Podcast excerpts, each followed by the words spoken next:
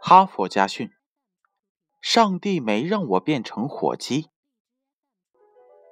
结束了当天的教学内容，老师看了看表，还剩下十分钟，于是决定在课堂上随便问几个问题，训练一下孩子们的语言表达能力。感恩节快到了，孩子们，你们可不可以告诉我，你们将要感谢什么呢？老师让孩子们思考了一会儿，然后开始点名。琳达，你要感谢什么？我的妈妈天天很早起来给我做早饭，我想我在感恩节那一天一定要感谢她。嗯，不错，Peter，你呢？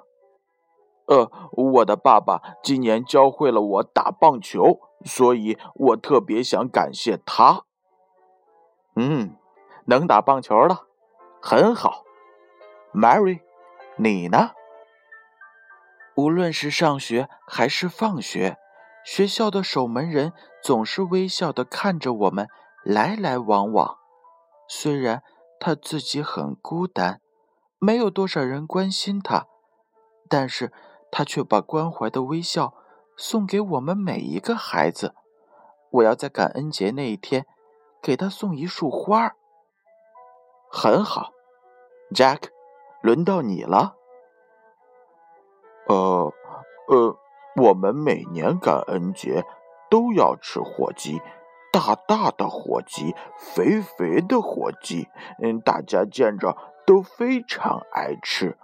嗯，他们只是大口大口的吃火鸡，却从来不想一想火鸡是多么的可怜。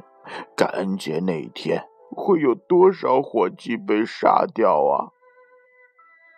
能不能简短一点啊？我觉得你跑题了，Jack。Jack 向四周望了一眼，然后胸有成竹地说。我我要感谢上帝，感谢他没有让我变成一只火鸡。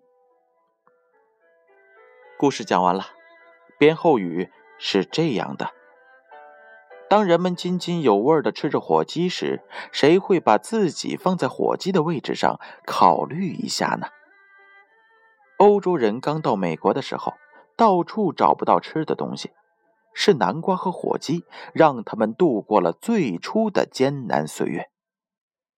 为了感恩，他们就在每年感恩节这一天吃很多的南瓜和火鸡。